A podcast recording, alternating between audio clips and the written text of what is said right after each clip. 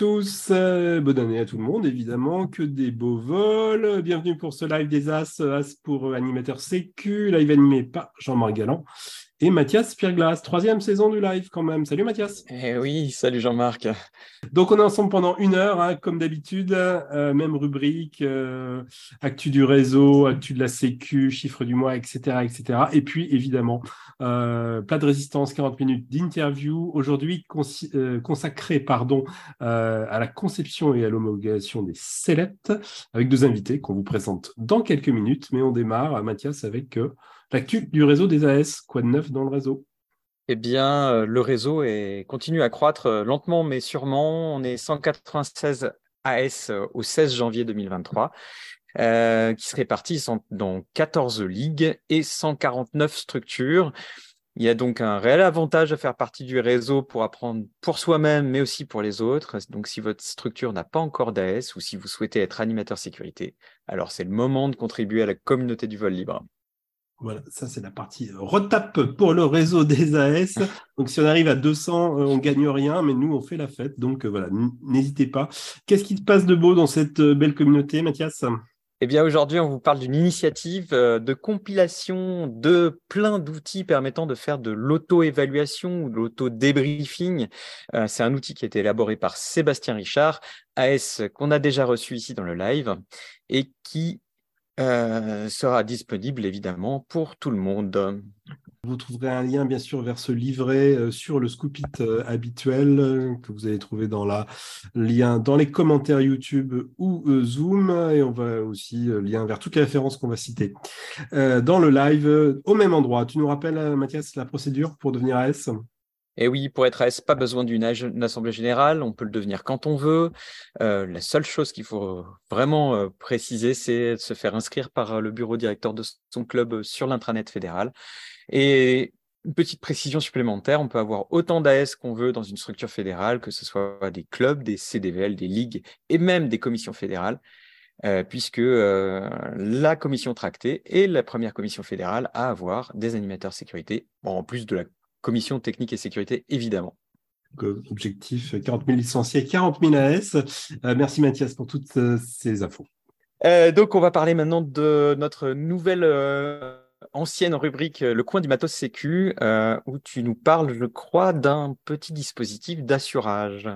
Oui, ah, rien de rien de foufou, hein, mais c'est une, une longe d'assurage en cas de d'événements fâcheux comme arbrissage par exemple, c'est proposé par Super. C'est juste une sangle avec euh, des boucles et un mousqueton. Une extrémité de la sangle est déjà fixée euh, à poste sur un des maillons principaux de la sellette.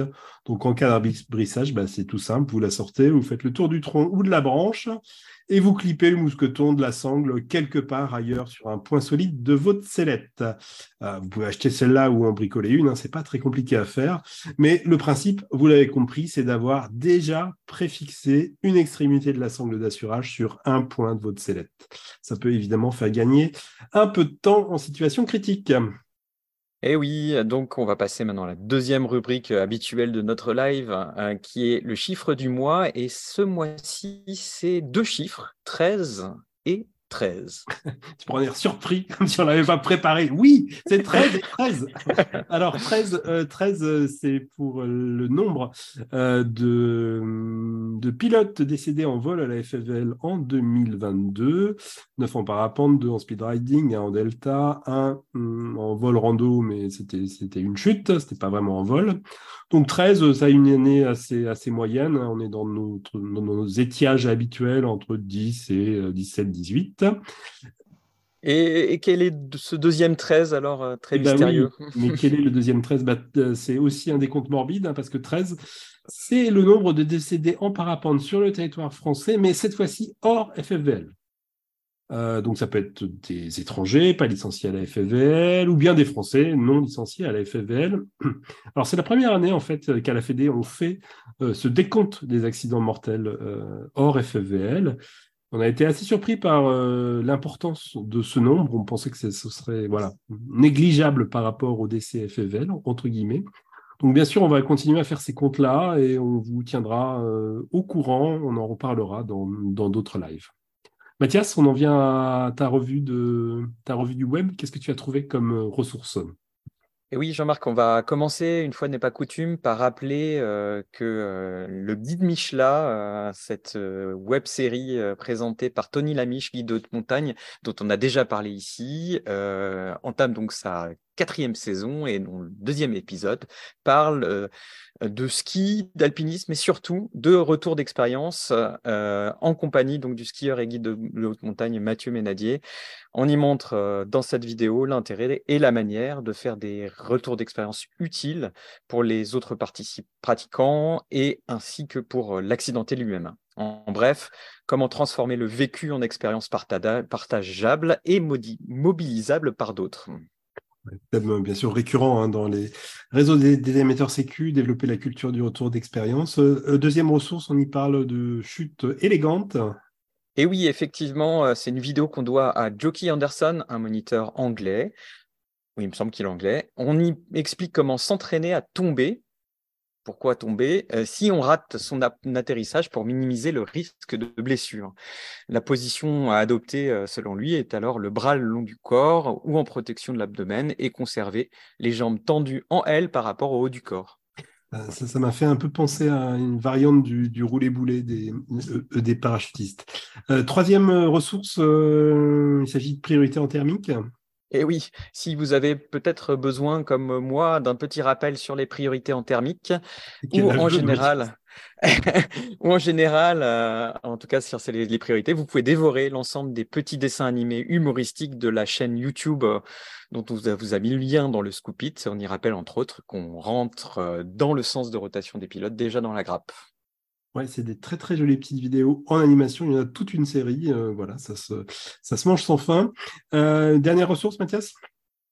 Et oui, il s'agit d'interview de Manu Bonte euh, qu'on présente, puisque voilà, donc pionnier du parapente, alpiniste, voyageur et moniteur, auteur aussi d'un livre très bien sur qui s'appelle Parapente sauvage. Et l'interview a été réalisée par un jeune pilote qui voulait faire une traversée des Pyrénées en marche et vol.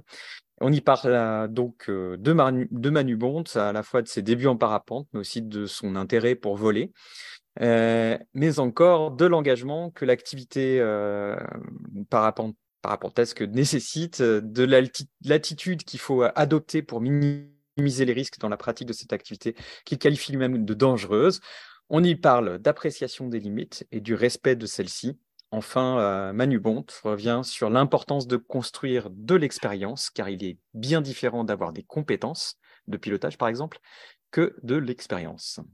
Ouais, c'est une interview, je trouve, assez, assez inspirante. Hein, et on s'est redit en, l'écoutant euh, qu'il fallait vraiment qu'on pense à inviter Manu monte pour un prochain live des As, donc euh, bah, promis, on va faire ça euh, en 2023.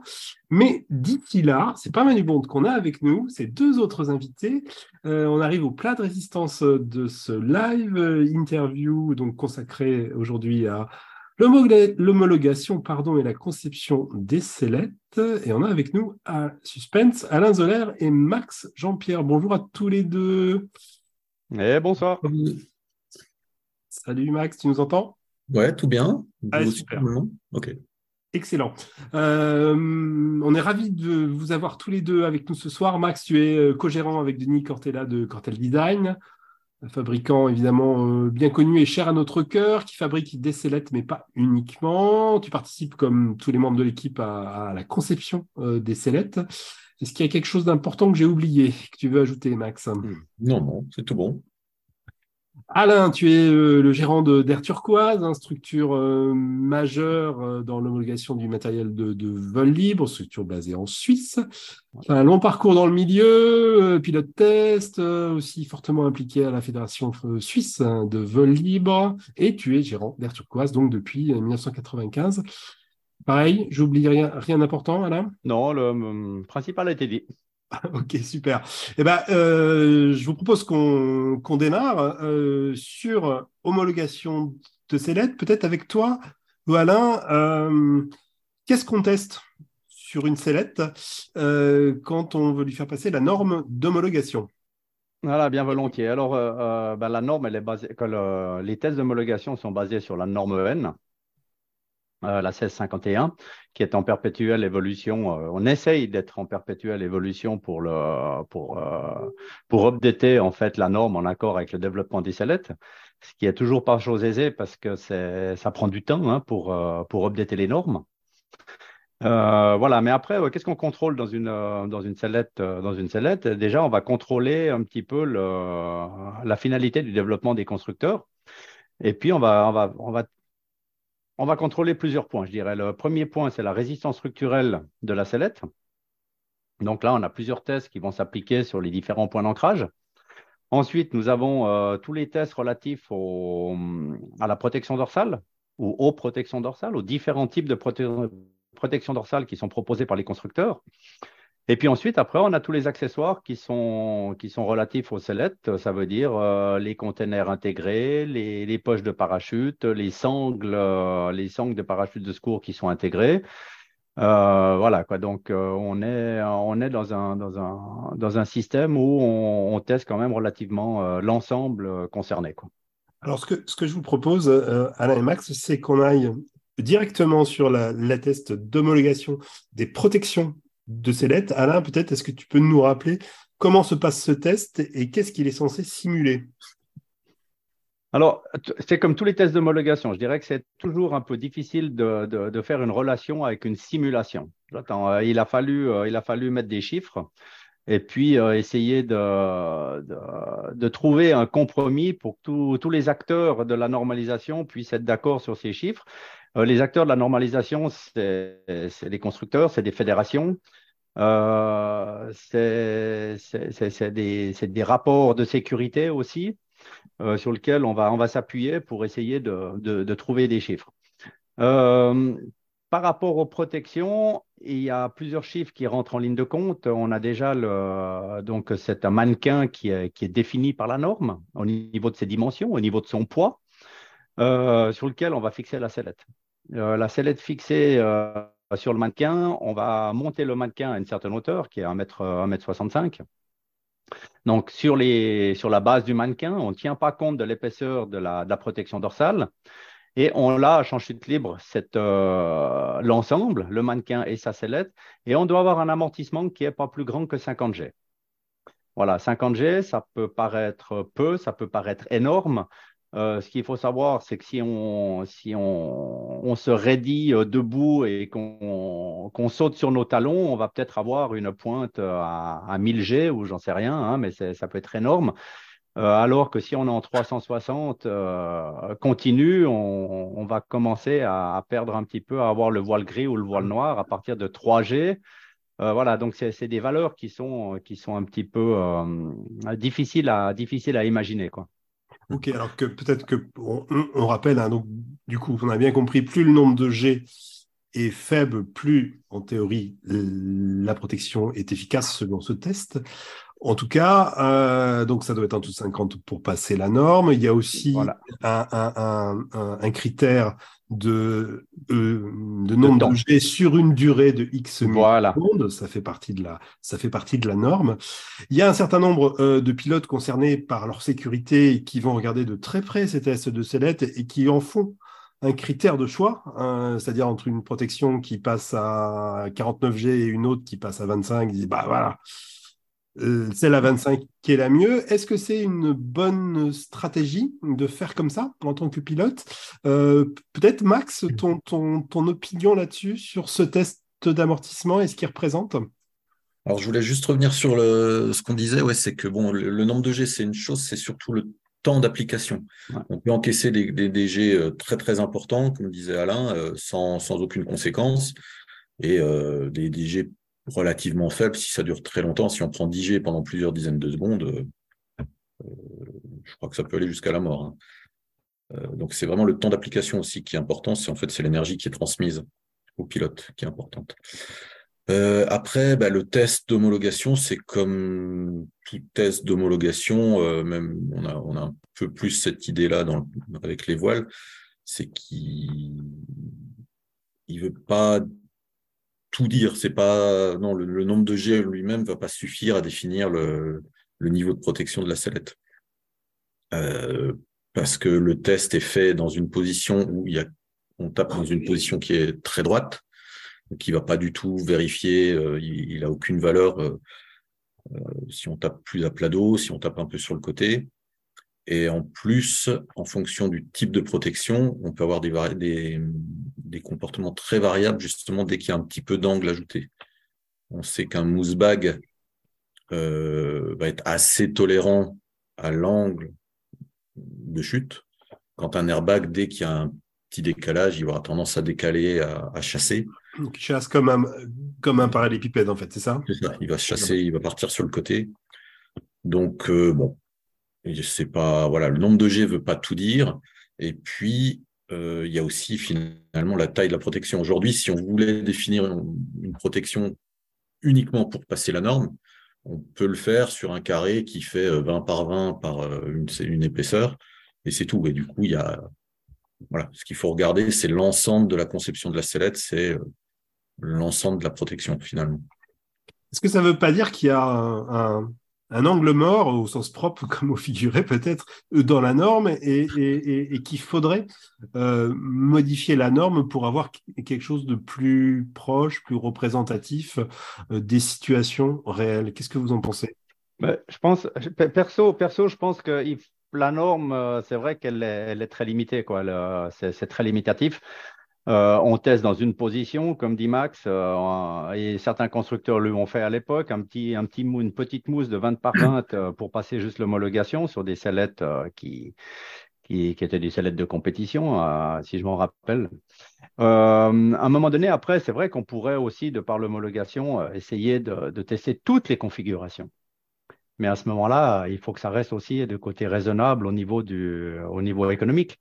Euh, j'attends euh, si on peut, euh, si on doit proposer une protection, des, des, tests de protection et puis que ça va coûter 10, 15 000, 20 000 euros, il n'y a pas beaucoup de protections qui vont être testées. Et je crois que c'est quand même la responsabilité du, développeur, du constructeur, de mettre, sur le marché ou d'aller dans son idée pour, mettre sur le marché le meilleur produit qui pense adéquat. Max, sur ce point, changer la norme ou éduquer les pilotes ou les deux? Non, changer la norme, bah, on, pourrait toujours, on peut toujours imaginer mieux, plus. Euh, mais comme disait Alain, après, il faut que ça soit un.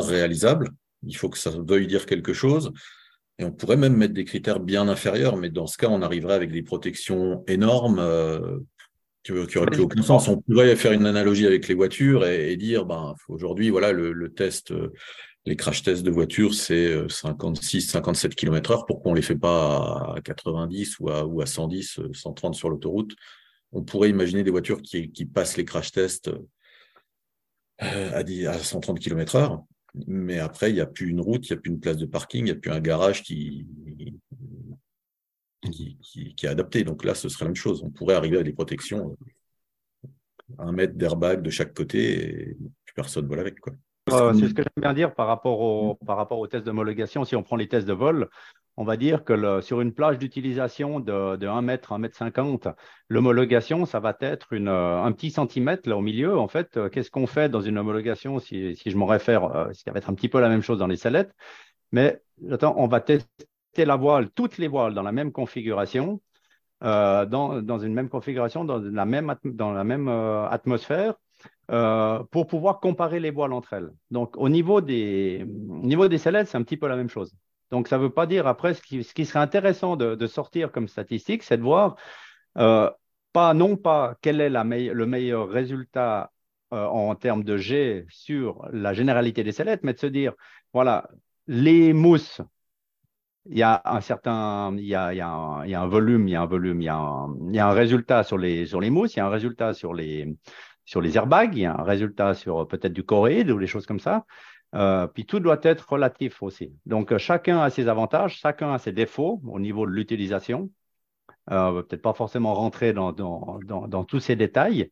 Euh, je pense qu'à un moment donné, euh, le, constructeur met en place, met sur le marché des sellettes, des, des avec des protections qui sont homologuées. Et puis ensuite, ça ne veut pas dire qu'une protection, une, une, voile, une sellette qui a une meilleure protection sera moins accident, accidentogène. Euh, ce qui se passe, c'est que c'est vraiment pour éviter de, pour essayer de limiter les dommages en cas de crash. Ça ne veut pas dire qu'on doit poser sur les fesses à tous les coups. Quoi. Voilà, ça c'est aussi quelque chose que je voulais dire, c'est que voilà, la meilleure protection, ça reste les jambes. Et justement, quand on conçoit, quand on, quand, on choisit un type de protection en fonction de la sellette, on regarde aussi à quel public elle s'adresse, euh, quels soucis il est susceptible d'avoir aussi. Et on va pas, voilà, on va pas mettre un énorme airbag sur une sellette de compète euh, et on va pas mettre une protection euh, minimaliste sur une sellette de débutant. Euh, mmh. voilà. Et après, peu importe le nombre de G, enfin, si c'est pareil, on va, on, va considérer par exemple sur une sellette X-Alp très extrême, bah, les, les, critères aussi de, de, choix des pilotes, ça va être la compacité, le poids. Euh, bon, bah, les gars, voilà, ils, quand ils font une X-Alp, ils savent qu'ils prennent des risques, ils, les acceptent, ils font un choix. Ils, bon, bah, eux, on va leur fournir une, protection euh, voilà, qui passe minimaliste. On est quasiment au carré de 20 par 20 et après, on essaye de, voilà, éventuellement de mettre un peu d'airbag, de, compléter. C'est clair que ce ne sera pas le choix qu'on fait sur une sellette école où potentiellement l'élève, ben, il peut se mettre un ou deux posés euh, limite. Euh, voilà, on ne fait pas les mêmes choix en fonction du, de la population à laquelle euh, se destine la sellette. Pas, ouais, pas les mêmes produits adaptés aux différents types de pratiques et, de pilotes. Alors, on, on l'a bien compris, il n'y a pas une protection meilleure que l'autre. Il n'y a, que des, il y a que des compromis et c'est évidemment à chacun de choisir en fonction de, de, son type de pratique en toute connaissance. Pratique, de, de, ses angoisses aussi, de, voilà, de, son, même de, son, de sa façon de piloter. De ce... Chacun, voilà, il y a suffisamment de, choix et de, solutions disponibles sur le marché pour, euh, oui, alors choix, choix qui se complexifie quand même, hein, parce que dans le monde d'avant, tout était simple, il y avait les bags et les airbags, et puis, et puis, et puis, depuis quelques années, on voit se multiplier bah, d'autres technologies. On a évoqué vite, vite fait les, technologies destructives, les choroïdes, les, mais il n'y a pas que ça, les, il y a les, il y a les protections gonflables, il y a le, il y a quoi, il y a les, les, les, aérobines, il y a bon, on va pas trop citer de marques, mais euh, euh, sur cette euh, multiplication, cette innovation, ces recherches de différentes technologies de protection, est-ce que vous avez des des points, des commentaires là-dessus? Je crois que c'est, je crois que c'est intéressant, puis c'est aussi le rôle de l'homologation, je dirais, ou des normes, de ne pas trop limiter en fait le, le, les critères, ce qui nous permet justement d'avoir un petit peu de développement. Euh, d'avoir du développement sur du choroïde, d'avoir du développement sur la protection dorsale, sur la, pardon, la protection gonflée. Euh, c'est vrai qu'il y a une grosse réticence euh, du côté, du côté des, des, pays germaniques pour, pour la protection gonflable, parce qu'ils se disaient, ben, on, peut, on peut estimer que tout d'un coup, un pilote, il oublie de la gonfler. Eh ben oui, il oublie de la gonfler, c'est clair, mais bon, c'est quand même sa responsabilité de savoir s'il veut gonfler ou pas. Et au bout du compte, c'est des protections qui sont quand même relativement intéressantes. Quoi. Donc, je pense que l'homologation, elle est aussi, elle doit aussi être un petit peu, euh, je dirais pas souple, mais elle doit être, elle, doit permettre l'ouverture sur, certains développements dont on aura peut-être d'autres qui vont arriver plus, par la suite. Bah, c'est même euh, l'inverse quand on travaille sur les normes. Euh, j'ai fait partie du groupe de travail sur, les, sur les sellettes. une norme ne doit pas être, c'est en anglais, c'est design restrictive, elle ne doit pas limiter le design. Quand on sélectionne les critères, euh, à chaque fois, ça, enfin, souvent dans les discussions, ça revient. Voilà, il faut, faut pas que ça limite le design. Euh, l'idée, l'idée, excusez-moi là encore un petit truc, c'est que là, dans, le, dans, la norme actuelle, on, a, euh, on doit avoir un double impact où le, hum, la différence ne doit pas dépasser 20%. Euh, pour, que la, pour que la sellette elle passe. Et en fait, euh, ben, avec Juste, je précise la différence en termes de nombre de G. En, nombre de G, pardon, oui, voilà. Hein, donc, euh, et après que Marc, dans le groupe de travail, on avait, on avait quand même suggéré de pouvoir avoir des destructions, des, des protections destructives. Ça veut dire qu'il n'y ait qu'un impact. Hein, c'est comme si on demandait aux voitures de, supporter euh, avec les airbags deux, deux, chocs frontaux. Quoi. Le crash test deux fois. Crash test, voilà, puis en 20%. Donc on s'est dit, mais c'est quand même pas logique. Quoi. Alors après, ça, ça ouvre d'autres, euh, ça pose d'autres questions. Quoi. Il, faut, il faut aussi que les pilotes soient assez, soient assez matures et concernés pour checker. Voilà, j'ai atterri un petit peu dur. Maintenant, quels sont les moyens de contrôler si ma protection elle est encore valable? En parlant d'une destruction unique, par exemple. Quoi. Mhm. Euh, et je pense, moi, je pense que ça vaut la peine de, réflexionner encore là-dessus. Quoi. Mhm. Euh, quand on avait ouvert la norme euh, au, choc, justement, en protection destructive, c'est justement quand il y a eu l'apparition du choroïde qui semblait intéressant. Parce que là, justement, l'énergie, elle est absorbée par la destruction du matériau. et, c'est quelque chose qu'on constatait depuis longtemps dans, les, dans nos tests, hein, quand on fait les tests préliminaires, même avec des airbags ou des mousse-bags. Quand un airbag il explose au premier choc, alors on, est, on était forcément déçus parce que ben, voilà, ça passait pas la norme, il fallait bosser, c'était pas assez solide. Mais les résultats en termes de G, ils sont quasiment toujours meilleurs. Une protection qui explose, c'est là qu'on a les meilleurs résultats. Ah, Donc l'absorption d'énergie par destruction du matériau, elle est vraiment, euh, vraiment efficace. Oui, donc là, on, voit bien l'effet contre-productif de la norme avec les deux, hein, mm. les, deux tests dans ce cadre-là. Ça a permis des développements, euh, ouais, il y a plein de choses qui ont été faites sur les, matériaux destructifs qui sont encore en cours ou sur le marché qui vont apparaître ou qui sont déjà apparus, et ça, ça donne des produits qui sont assez intéressants et qui répondent aussi à une demande en termes de, compacité, euh, de légèreté. Euh, la compacité, elle vient soit dans l'ultralight, euh, dans les marchés vol, pour avoir des sacs le plus petits possible, soit maintenant en compète traditionnelle pour l'aérodynamique. Donc il y a une demande du marché et voilà, ces matériaux-là permettent d'y répondre. Oui, donc là, on est, on est sur un compromis du coup entre la traînée induite par euh, l'épaisseur, si j'ai bien compris, hein, par l'épaisseur de la protection, et puis euh, voilà, si on diminue l'épaisseur, peut-être la protection sera moins bonne, mais l'aérodynamique est, meilleure. C'est cette, euh, sur cette balance-là que vous, vous travaillez sur les sellettes de compète Max? Sur une sellette de compète, justement, là, maintenant que le, champ de bataille s'est un petit peu déplacé, maintenant que les voiles stagnent, ben, on, se rend compte que c'est les, euh, de l'importance de la, de la, traînée de la sellette dans la, traînée globale et dans la performance globale de l'aéronef. Et du coup, bon, bah, il y a des gains qui ont été faits, qui étaient à faire depuis euh, par, rapport au passé sur la traînée, euh, sur l'amélioration du CX d'une sellette. Donc ça s'est fait sur plusieurs années. Et puis là, avec l'apparition du sous-marin, on, voit vraiment l'importance que ça a quand on va à l'extrême. Et il arrive un moment, quand on arrive à la même efficacité aérodynamique, c'est le CX, qu'on connaît dans les voitures, etc. Une fois qu'on a la même efficacité, la traînée, finalement, c'est la surface frontale opposée au flux produit de ce CX. Donc, quand on arrive à cette efficacité optimum, je dirais, si on n'arrive pas à, aller, à, améliorer le CX, ben, il reste à diminuer la surface frontale. Et là, on voit clairement quel est l'impact de l'épaisseur de, la, protection. D'accord, donc soit, soit on rabote le pilote, soit on rabote la protection. On se, on se, met couché, plus couché, et on réduit la protection. Et le but, voilà, c'est vraiment de réduire la surface frontale. Alors, c'est vrai qu'il y a eu des recherches qui étaient assez, euh, assez sympas sur les matériaux destructifs. Pas mal de solutions euh, assez rigolotes. Et étonnamment, avec des, pour les critères de la norme, des résultats en termes de G qui sont, euh, qui sont vraiment bons en plus.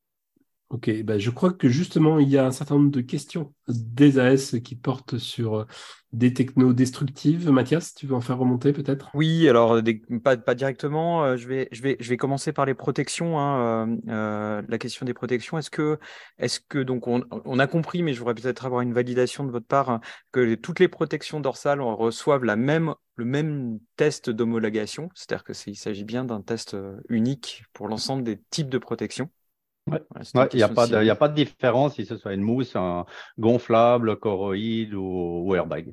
Alors une autre question courte aussi, est-ce que euh, la norme euh, dans le futur euh, intégrerait des critères d'usure ou de durée de vie des sellettes Probablement que ce sont des questions qui vont être, qui vont être discutées. Maintenant, moi je dirais que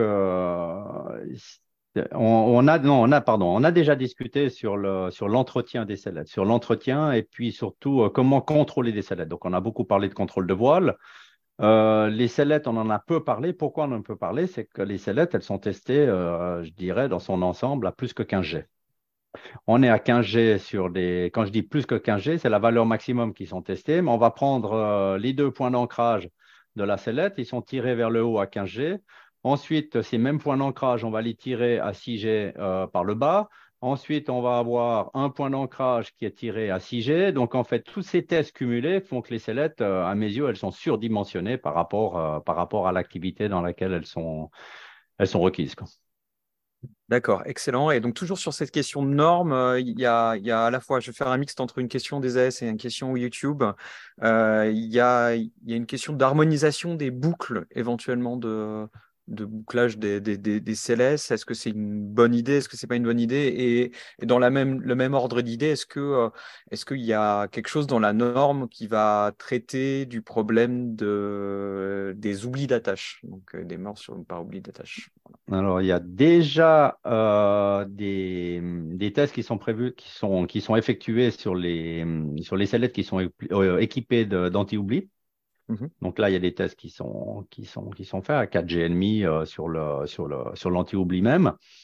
Euh, et puis, euh, c'était quoi la première question? Là, elle m'échappe.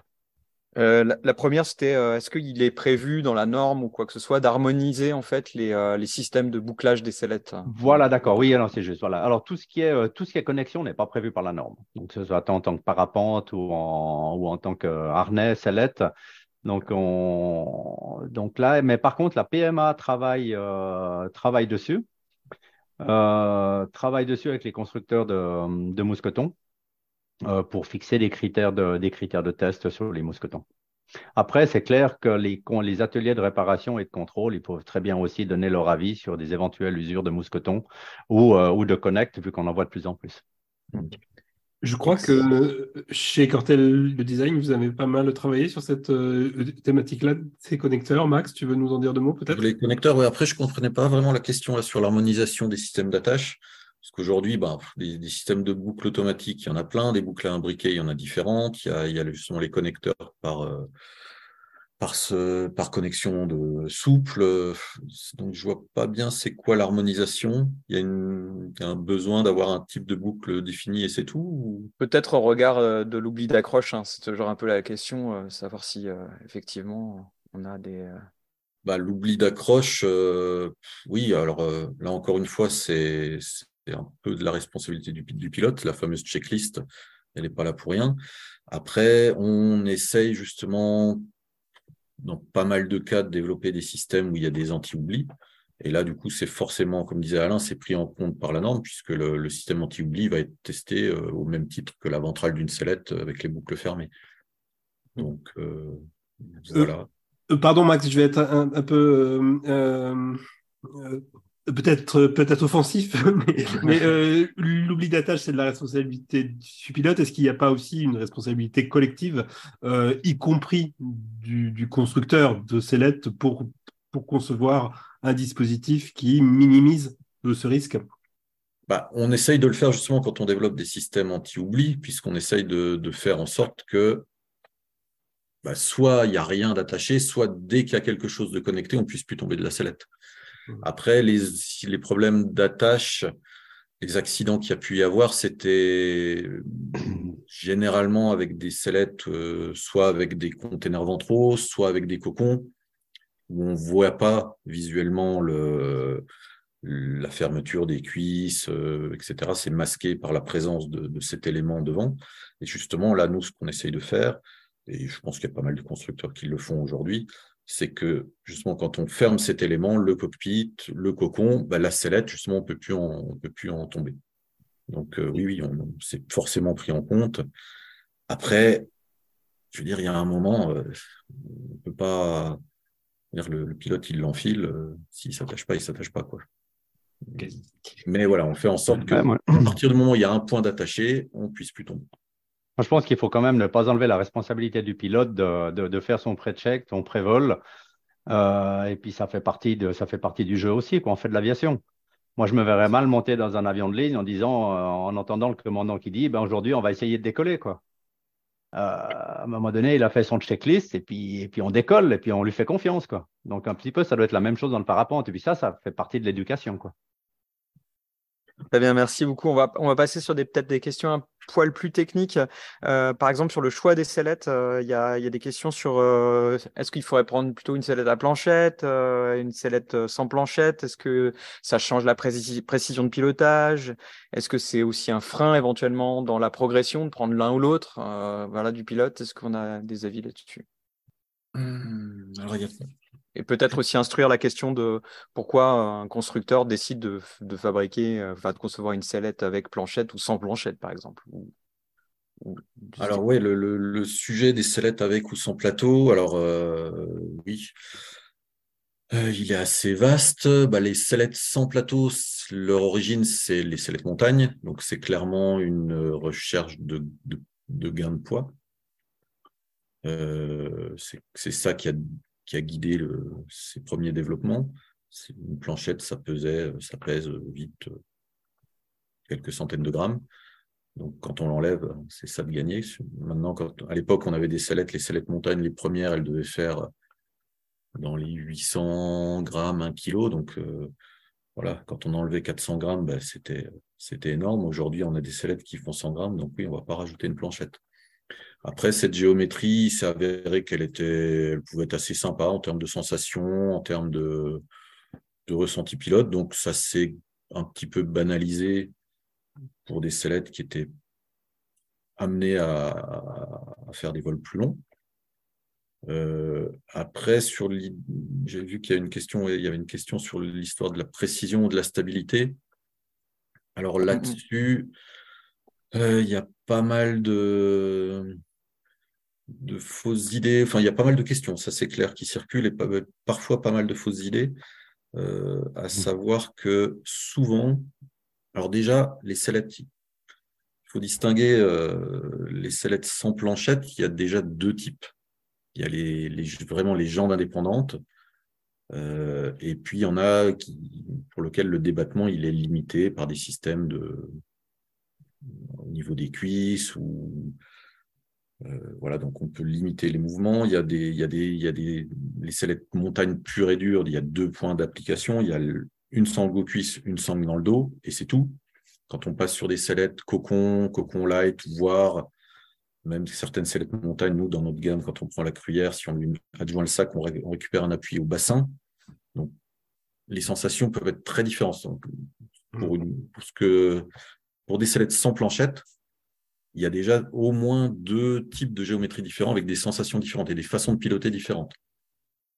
Ouais, d'accord. Donc, c'est pas, c'est pas homogène dans, la catégorie. Pas euh, généralisé. Après, souvent, ces sellettes euh, sans planchette vont être un petit peu plus stables pour utiliser le vocabulaire euh, courant, euh, parce que ben, les sangles sont en appui sur le corps humain, qui est, qui est, qui est mou, sur de la chair, euh, et les appuis vont être moins directs que sur une planchette. Une planchette, on est sur des appuis qui sont francs, qui sont nets. Quand on bouge un côté, il y a tout qui bouge, alors qu'une sellette sans, sans, planchette, ben, on a une certaine mobilité des deux cuisses qui fait que voilà, tout est un petit peu plus mou. Après, est-ce que c'est un frein à la progression? Euh, Ça dépend ce qu'on cherche. Comme souvent, là, ça, ça, va être clairement un frein à la performance, par exemple. Clairement, on aura, il n'y a pas, et je pense qu'on n'aura jamais de sellette de compétition sans planchette.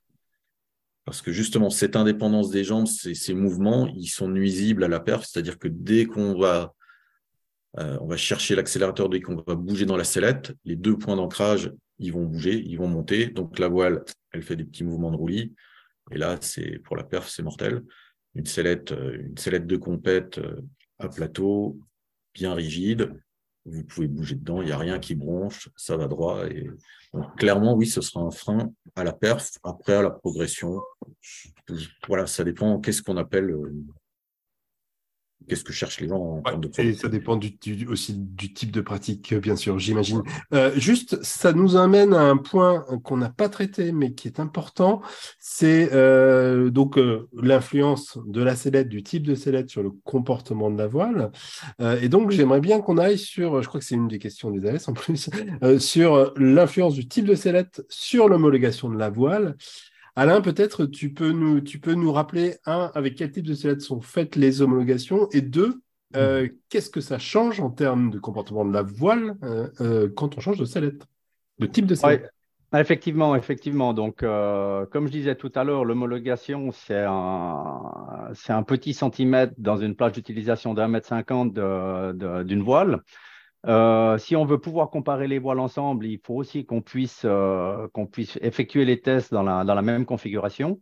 Donc, euh, les sellettes sont normalisées. Les sont normalisées. On a une structure qui est très, très carrée, en fait, hein, au niveau de l'écartement et puis de, la hauteur des points d'ancrage. sellette assise et à planchette. Donc, euh, ensuite, après, ben, c'est vrai que ben, au niveau de la question, c'est euh, pas n'est-il pas léger de ne pas tester les comportements avec des cocons? Effectivement, euh, qu'est-ce qu'on appelle un cocon? Qu'est-ce qu'on appelle une, une sellette couchée? Est-ce que c'est un cocon avec les jambes séparées? Est-ce que c'est un cocon à planchette? Dans quel angle le cocon est fait? Est-ce qu'un cocon, c'est juste une protection, une mousse que l'on met devant une sellette assise?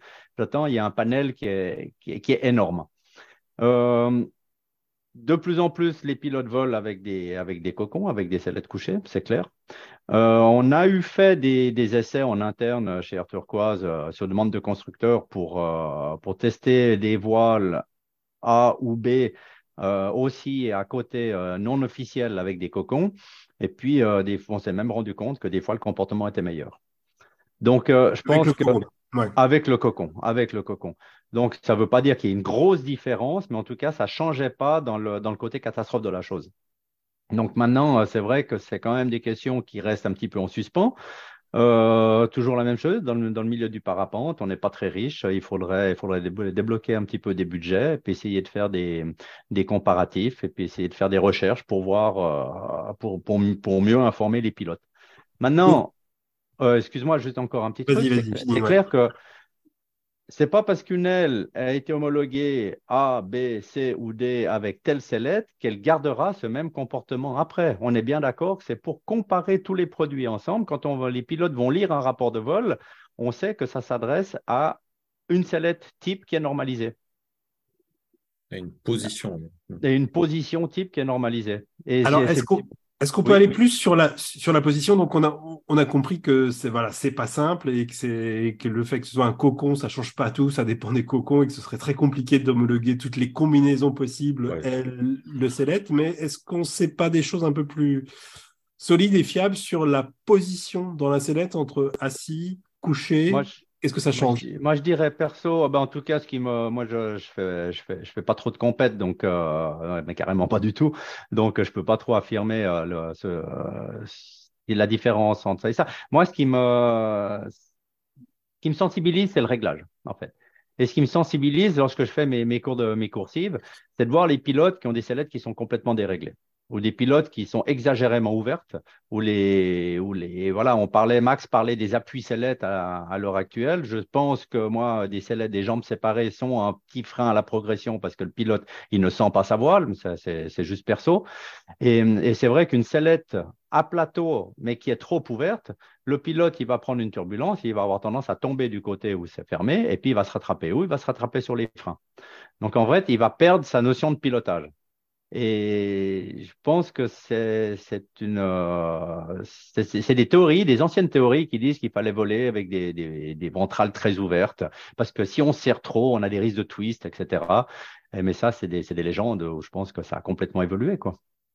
Mais Max, sur ce point, sur les, les, les, influences de la position et puis éventuellement de, des réglages, contact du pilote avec la sellette euh, bah, clairement, la sellette, c'est l'interface entre le pilote et sa voile. Donc, c'est là, elle a une importance euh, qui est souvent euh, sous-estimée. Et en tant que telle, en fait, elle sert à transmettre les actions du pilote à la voile, quand on fait du pilotage actif à la sellette, et, et aussi, elle transmet les infos de la voile vers le pilote. Elle agit en fait comme un filtre.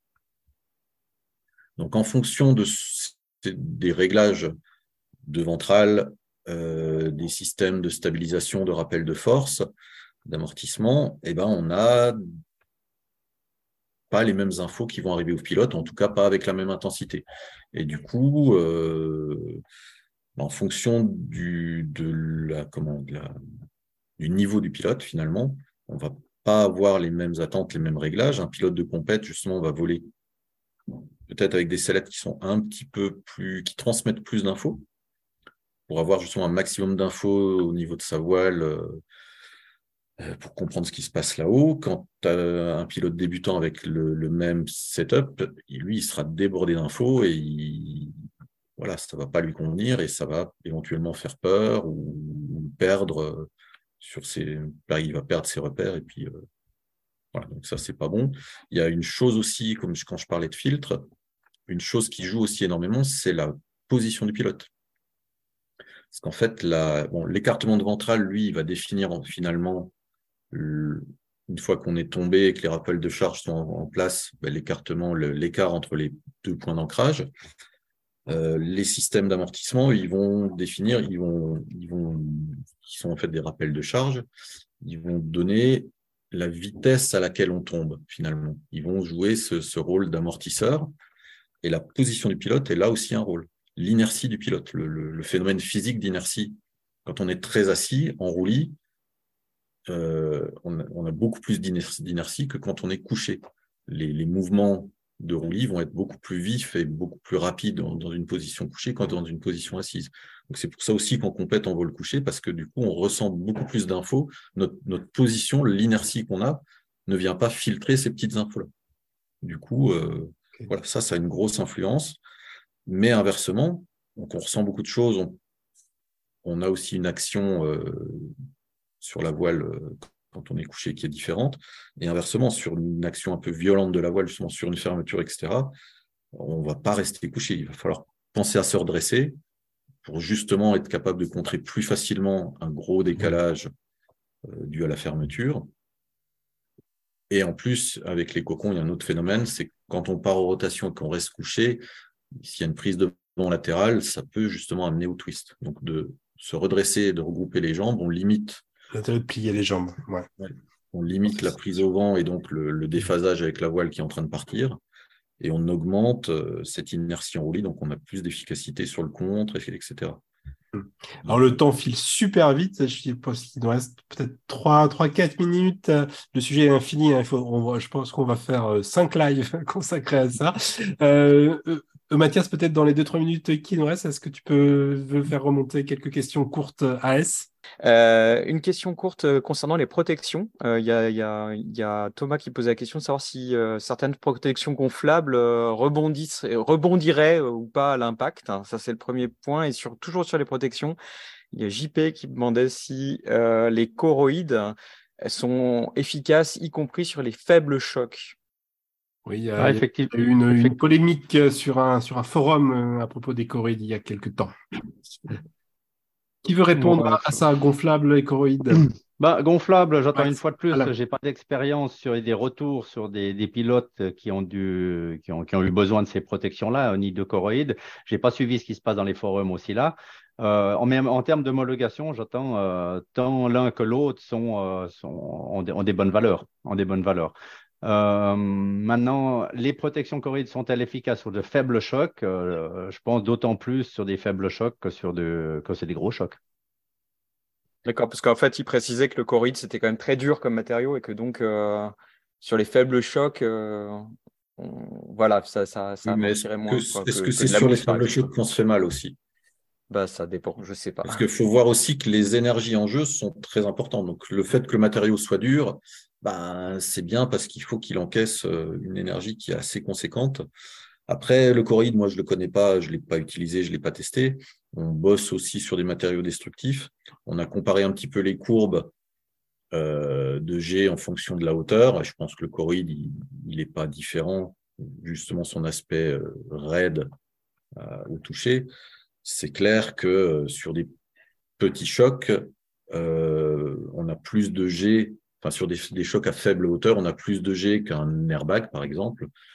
Euh, là, celle sur laquelle on, a, homologué récemment, sur laquelle on a bossé, clairement, sur des faibles hauteurs de chute, on est à des valeurs de G qui sont supérieures à un airbag, mais on, devient presque inférieur, ou en tout cas, on se rejoint sur les grosses valeurs, sur les gros chocs.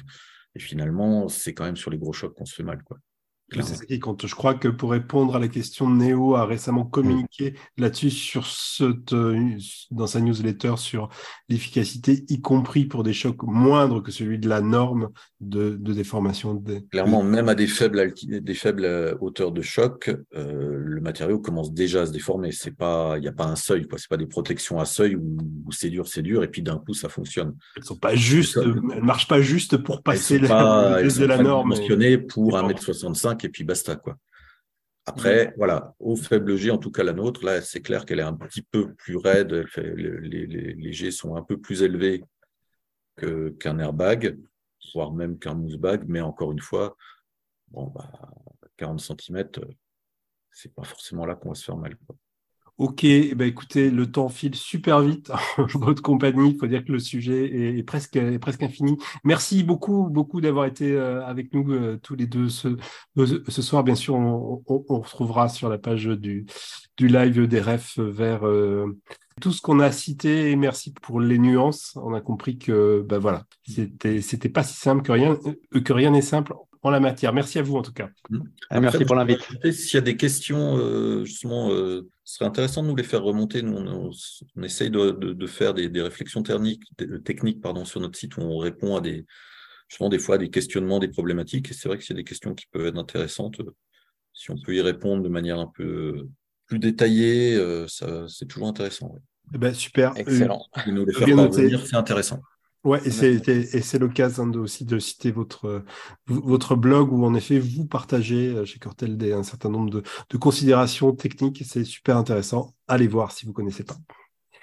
Voilà, merci, beaucoup à vous deux. On va passer maintenant à la avant-dernière rubrique de ce live, l'animateur sécu du mois. Aujourd'hui euh, et pour le mois de janvier 2023, on a le plaisir de recevoir Thibaut Romer du club Lyon Parapente.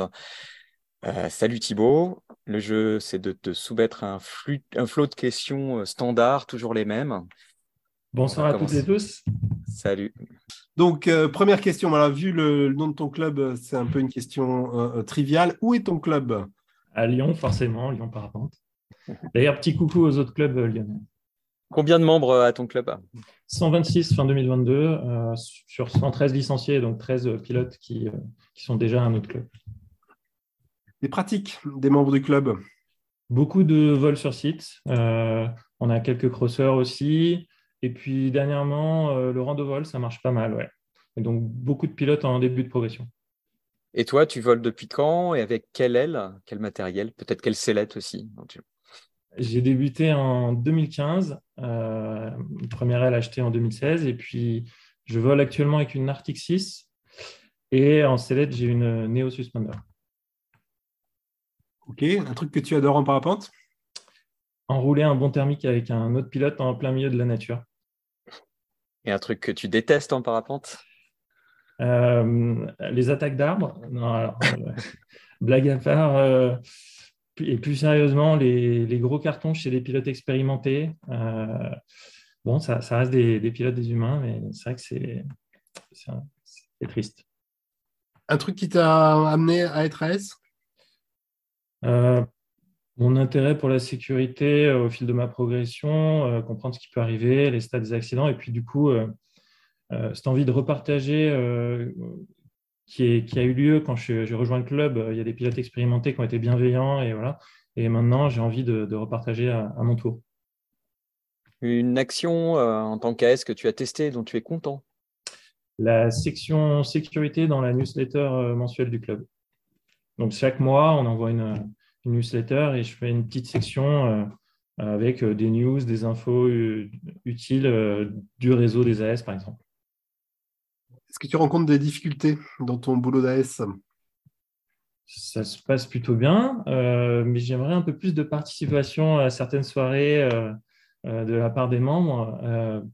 Donc euh, la question, c'est comment susciter l'intérêt. Et euh, là-dessus, je, retiens les conseils de Jeff au Razas. Merci. Jeff, ouais, est intervenu au Razas. Un projet d'action qui te tient à cœur. Donc, euh. bah, c'est le calendrier des sorties de notre club qui est open source sur, sur GitHub. C'est Quelque chose que tu voudrais ajouter pour terminer? Non, tout va bien. si sur une des questions, il y avait euh, euh, le truc que je déteste, c'est aussi quand même le stress euh, auto-généré en civ. Ça épuise, c'est pas cool, ça. C'est pas, pas simple à gérer. voilà, et sinon, oui, le parapente, c'est magique. Hein. Liberté de déplacement, les paysages. Super, c'est plein de convertis, je crois. Oui, c'est clair.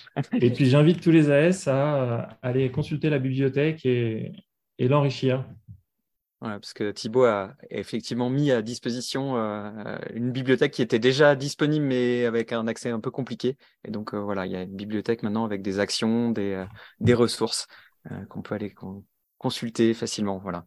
Merci Thibaut. Dernière séquence de ce live, les Rex du mois.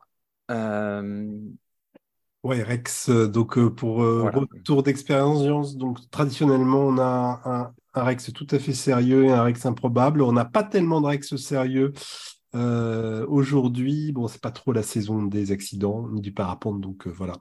On s'en réjouit. Par contre, on a un Rex improbable.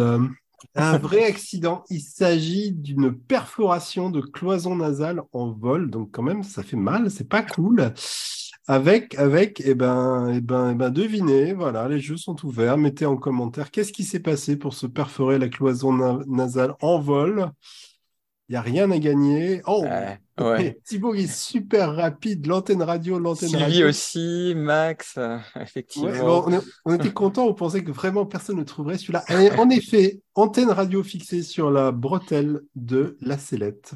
Ouais, en effet, on n'y avait pas vraiment pensé euh, à l'origine, mais ceci dit, à la réflexion, ça m'est déjà arrivé d'avoir une antenne qui rentre dans le nez. Donc euh, voilà. Donc je sais pas, mettez votre radio ailleurs, euh, tournez-la avec l'antenne vers le bas ou achetez une antenne euh, molle un peu en un peu en caoutchouc. En tout cas, faites attention à vous avec un bouchon nasal, avec, un, bouchon, un, gros, une balle bouchon de liège. Euh, on, peut imaginer des trucs quoi. on va lancer un concours l'épine de la protection de cloison nasale. Euh, ça va pas rentrer dans l'homologation, mais qui sait, peut-être un jour. en tout cas, live, live terminé pour aujourd'hui. Euh, ben, on était très content de démarrer cette euh, troisième saison. Euh, du live des As. On se retrouve pour le deuxième live de la saison. Ce sera le 15 février, 18h30. Même, même dispositif, Zoom ou YouTube. D'ici là, volez bien si vous avez la chance de pouvoir voler. C'est pas trop notre cas. Euh, comme d'habitude, si vous avez des idées de thèmes et d'invités, ben, vous nous envoyez un petit mail. Euh, écrivez-nous à live des as euh, tout attaché à ffvl.fr. Salut Mathias. Salut Jean-Marc.